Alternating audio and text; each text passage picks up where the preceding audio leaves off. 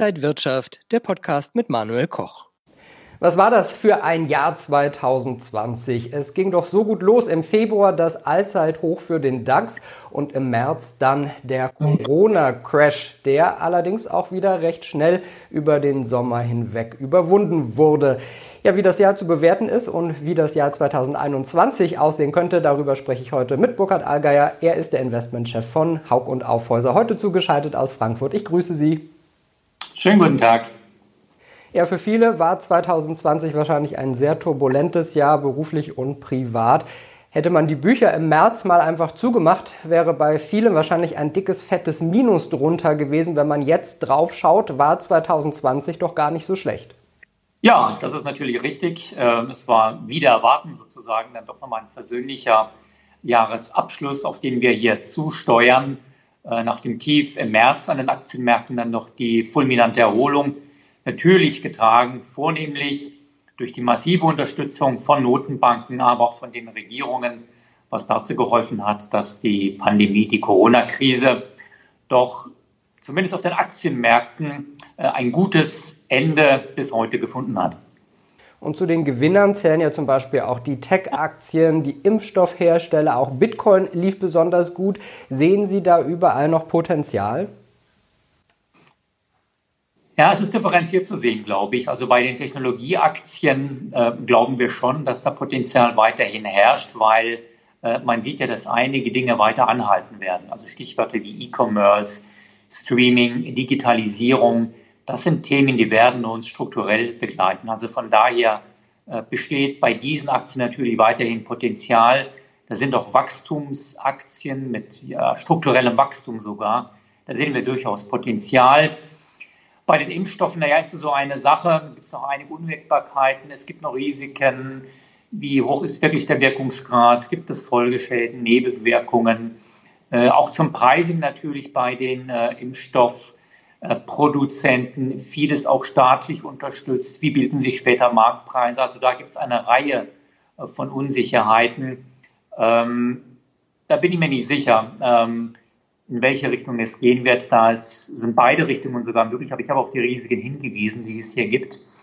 Bitcoin schließlich, äh, glaube ich, äh, das wird auch ein neuer Trend sein. Kryptowährungen oder alle Währungen, alle Assets, alle Vermögensgegenstände abseits äh, des staatlichen Geldmonopols.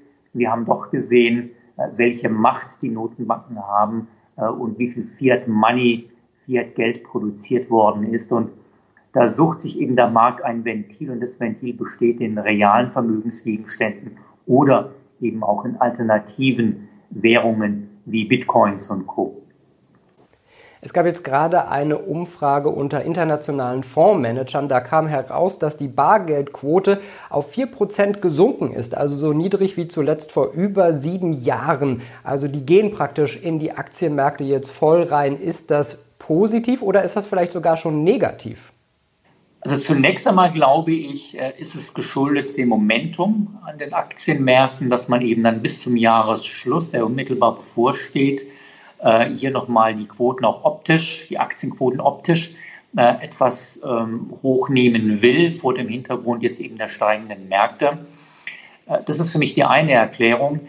Ähm, die andere Sache ist natürlich schon die, dass oftmals eine gewisse Prozyklik in diesem Verhalten steckt und wir haben das schon des Öfteren gesehen, äh, dass immer ja vor einem neuen Wendepunkt äh, die Kassequoten sehr niedrig sind und man dann eben doch überrascht wird.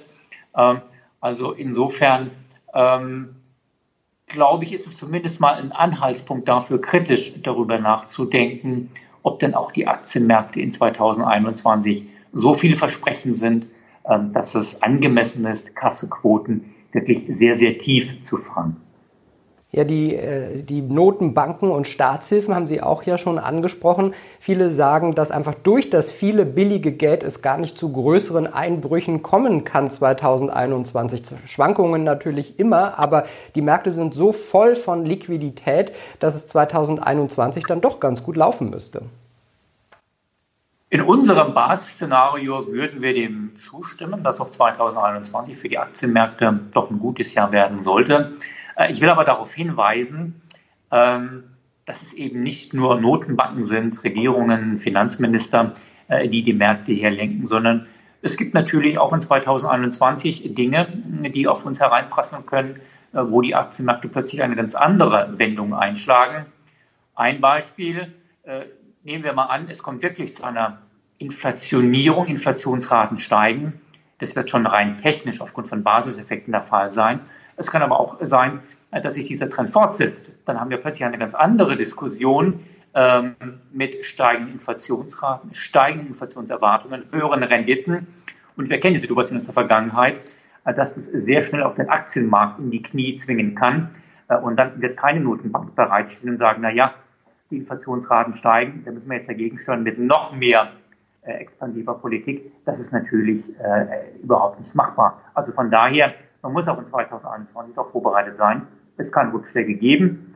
Auch zum Beispiel äh, dadurch, nächstes Beispiel, ähm, durch die Möglichkeit oder die Gefahr, dass die Kreditausfälle deutlich zunehmen, äh, dass wir in eine Insolvenzwelle äh, abtauchen. All das kann dazu führen, äh, dass die Konjunktur äh, stottrig wird und dass dann natürlich auch der Aktienmarkt darunter leiden wird. Also unterm Strich nicht alle Verantwortung auf Notenbanken und äh, Finanzminister abschieben, sondern der Markt hat auch in 2021 den ein oder anderen Stolperstein zu überwinden. 2020 haben wir zum einen zum ersten Mal einen negativen Ölpreis gesehen, zum anderen Gold auf Rekordstand. Wie sehen Sie Rohstoffe und Edelmetalle für 2021? Das ist ein ganz spannendes Thema, ähm, Rohstoffe, Edelmetalle, weil wir wissen ja, dass in den letzten ja, drei, vier, fünf Jahren äh, in vielen Segmenten relativ wenig investiert worden ist, also von den Förderern, äh, dass also damit äh, die Kapazitäten nicht ausgeweitet worden sind. Das Angebot deswegen auch nicht wachsen konnte, also die Fördermengen nicht entsprechend wachsen konnten. Und jetzt trifft eben dieses tendenziell verknappte Angebot auf eine recht hohe Nachfrage. Paradebeispiel ist Kupfer, auch in diesem Jahr deutlicher Anstieg. Ein Musterbeispiel für die Situation, die ich gerade beschrieben habe. Verknapptes Angebot, steigende Nachfrage führt zu einer regelrechten Preisexplosion. Also das kann auch in 2021 weitergehen, auch bei einer Reihe von Rohstoffen. Öl gehört möglicherweise auch dazu, Platin gehört dazu. Also resultiert äh, nicht eben nur aus steigender Nachfrage, sondern auch äh, aufgrund der Tatsache, dass das Angebot aufgrund fehlender und verbliebener Investitionen geringer geworden ist. Das ist das eine. Äh, jetzt zum nächsten Feld, äh, Edelmetalle. Ähm, wir haben eben auch über Bitcoin, über alternative Geldanlagen gesprochen. Dazu gehört natürlich auch Gold.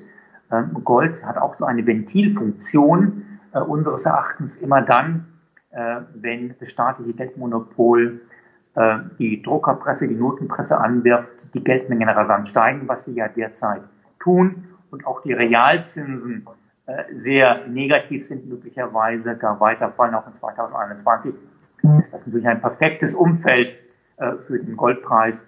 Äh, und von daher würde ich noch empfehlen, Gold im Jahr 2021 doch hoch zu gewichten in den Portfolien. Was würden Sie denn sagen, wie stellt man sich gut für 2021 auf? Wie sollte ein Depot gut diversifiziert werden? Für uns sind zwei Aspekte da sehr wichtig. Einmal die globale Diversifikation, aber dann auch eine thematische Diversifikation. Äh, zum ersten Punkt der globalen äh, Streuung. Ähm, natürlich nicht alles nur auf eine Region setzen. Auch 2020 hat gezeigt, dass es Sinn macht, äh, Aktienmärkte wie die USA mit hohem Gewicht zu bedenken. Der US-Markt ist ein führender Markt, ist ein, hat Technologieführerschaft äh, übernommen schon seit Jahren, wird es auch weiter tun. Ich glaube, an diesem Markt führt kein Weg äh, vorbei. Äh, weitere für uns wichtige Regionen in 2021 wird der asiatische Raum sein, also Schwellenländer in der dortigen Region. Äh, man hat gesehen, äh, dass dort eben die Pandemie schnell überwunden werden konnte.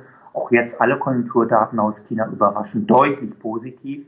Äh, entsprechend sehen wir dort auch für 2021 recht hohes Potenzial. Beispiele zur thematischen Diversifikation, die wir für sehr wichtig halten, äh, ist zum einen das Thema auch Technologie. äh, versus, was wir jetzt auch zuletzt gesehen haben im November, äh, Value-Aktien. Wir würden weiterhin empfehlen, auch äh, Technologie hoch zu gewichten, überzugewichten, aus den Elementen, die wir schon genannt haben. Es gibt einfach strukturelle Faktoren, E-Commerce, Digitalisierung, die halten an, verstärken sich möglicherweise sogar noch, weil es ganz einfach Netzwerkeffekte gibt, die sehr positiv sind für diese Unternehmen. Ähm, und das Thema Value, also die typischen ja, günstigen äh, Branchen, jetzt ist ja noch automobile Banken, die können immer wieder mal, wie jetzt im November, natürlich Lebenszeichen von sich geben. Wir glauben aber nicht, dass das von nachhaltiger Dauer sein wird.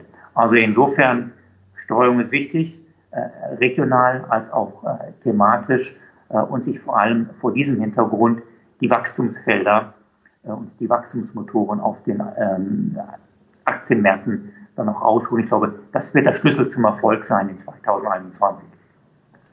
Und wo könnte es dann hingehen? Ich weiß, mit der Glaskugel ist immer schwierig, aber ich nenne mal ein paar schöne Zahlen, die klingen gut. DAX 15.000, DAO 33.000, was sagen Sie?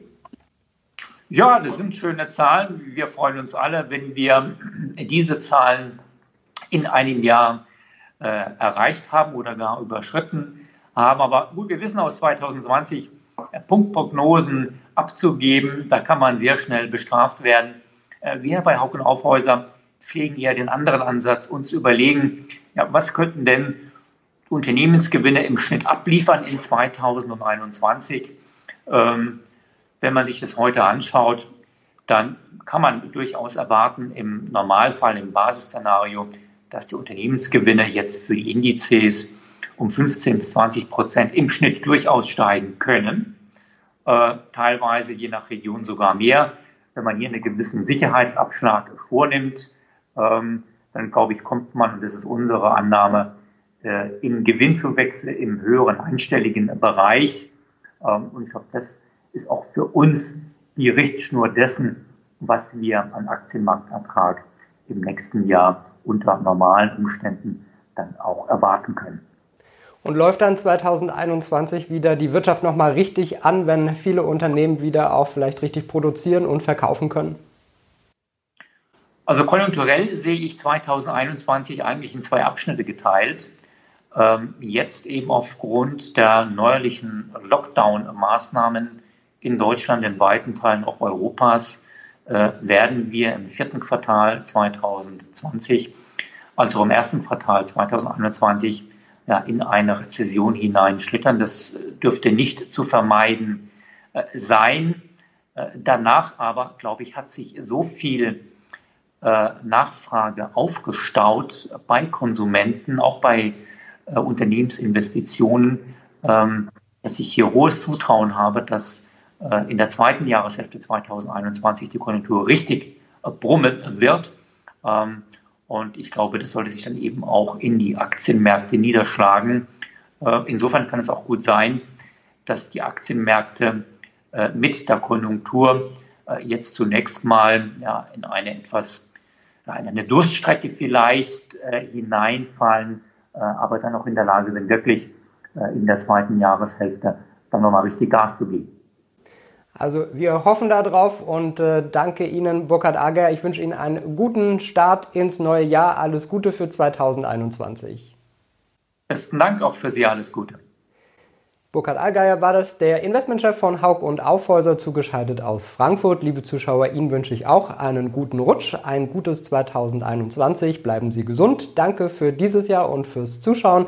Alles Gute und bis bald.